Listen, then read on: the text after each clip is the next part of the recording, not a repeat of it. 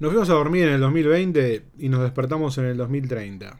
Sí, 10 años de crecimiento y desarrollo en 60 días. Esto fue lo que nos costó la pandemia o lo que nos generó la pandemia. Nos comió todo el tiempo de desarrollo y adaptación. Y hoy estamos tratando de llevar una operación del futuro con un modelo mental del pasado. Es muy complejo, ¿no? Porque estamos pensando como pensábamos antes y con las capacidades del pasado en una realidad completamente diferente. Hoy vamos a hablar de tres temas de la demanda, de la oferta y de los recursos, o mejor dicho, de la falta de recursos. Bienvenidos a este episodio número 3 de Detrás del Algoritmo. En este podcast vamos a hablar de comercio electrónico, marketing y transformación digital. Juntos haremos que tu negocio alcance el máximo nivel. Mi nombre es Mariano Sirena y esto es Detrás del Algoritmo. Hablemos de demanda. Todo el mundo quiere comprar online. Estás en casa, estás encerrado, no podés salir, compremos online, la mejor idea que podemos tener. En este momento es donde convergen todos los consumidores, los que ya compraban, los que querían comprar y no se animaban y hasta los que decían que nunca iban a comprar online. Todos comprando por internet, ¿sabes por qué? Simplemente porque no les queda otra. Es la única razón por la que se están metiendo. Tenemos tanta gente comprando que el volumen de negocios que esperábamos en los próximos años lo tenemos hoy. Cuando arrancamos, los primeros 30 días, ¿te acordás que estábamos en casa, empezábamos a comprar? Esto parecía Disney, todo funcionaba. Comprabas y a las 48 horas tenías el producto en tu casa. Yo, la realidad es que la cantidad de cosas que compré en las primeras dos semanas de cuarentena no se pueden creer. Hasta que de a poco nos fuimos metiendo en el encierro y que mientras más consumidores se animaban a comprar, toda la estructura comenzó a pasar factura. Empezamos con los despachos más tarde, empezamos con que el correo empezó a fallar, la demora se convirtió en incertidumbre y la incertidumbre se convirtió en producto dañado o hasta incluso en producto hurtado en el camino. Me llegó la caja llena de diarios. Son las cosas que uno empieza a ver. Incluso nos pasó, a mí personalmente me pasó esto. Compramos una notebook y nos llegó la caja llena de diarios. 30 días solamente 30 días nos costó llegar al límite de nuestra capacidad. ¿Cuál es nuestro principal desafío? Lograr que los consumidores que se animaron a comprar en este periodo, porque otro les dijo, che, comprá que funcionó bien, que a mí me funcionó, se quede y siga comprando. Hay varias encuestas que se están haciendo donde le preguntan a los consumidores si van a sostener estos nuevos hábitos de consumo, estos nuevos hábitos de compra. Los resultados te dicen que el 70% de la gente va a sostener estos nuevos hábitos. Ahora, yo quiero que estas encuestas las empiezan a hacer ahora o las sigan haciendo ahora, ¿no? Y que le pregunten a la persona que recibió la caja con diarios a ver si va a seguir comprando. Este es nuestro desafío, que los compradores se queden. Todo depende de vos. No, ni a palos, no depende de vos porque este es un ecosistema donde hay un montón de jugadores. Lo que sí vos podés hacer es solidarizarte con el cliente, estar cerca y aprovechar esta oportunidad para empatizar, para conocerlo. Es muy importante que los vayamos llevando de la mano, que los acompañemos, que no los dejemos sueltos a, a su libre experiencia. Esto es, muy importante tener en cuenta en este momento. Hay consumidores que son consumidores que tienen mucha experiencia, que se van a bancar estas cosas porque entienden que esto está sobrepasado.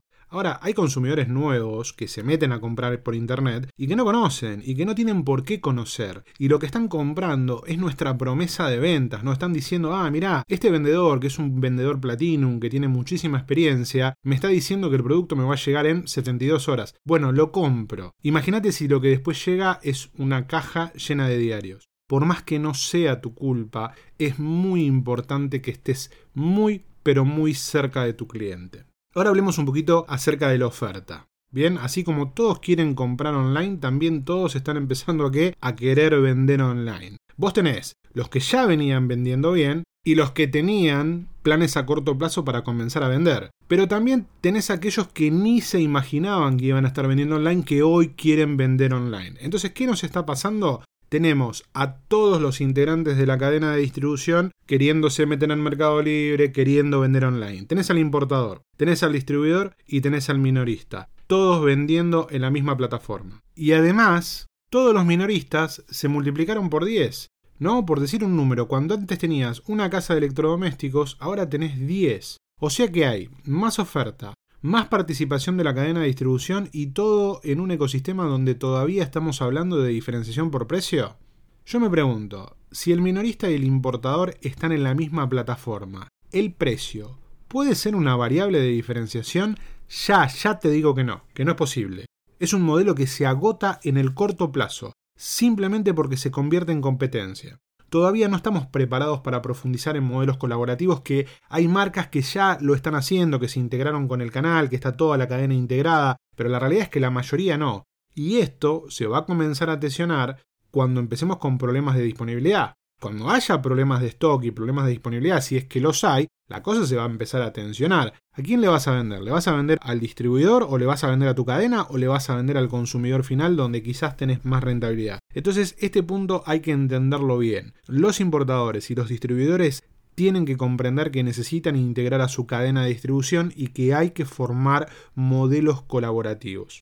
Si sos distribuidor o importador, yo creo que la mejor estrategia es integrar al canal, integrar a todo el canal. Y si sos minorista, yo creo que tu mejor estrategia es comenzar a construir diferenciadores y entender cómo ganás la atención de tu cliente. Hablamos de oferta, hablamos de demanda, hablemos de recursos. Los recursos son los que nos permiten conectar esto del mundo de la oferta con el mundo de la demanda, ¿no?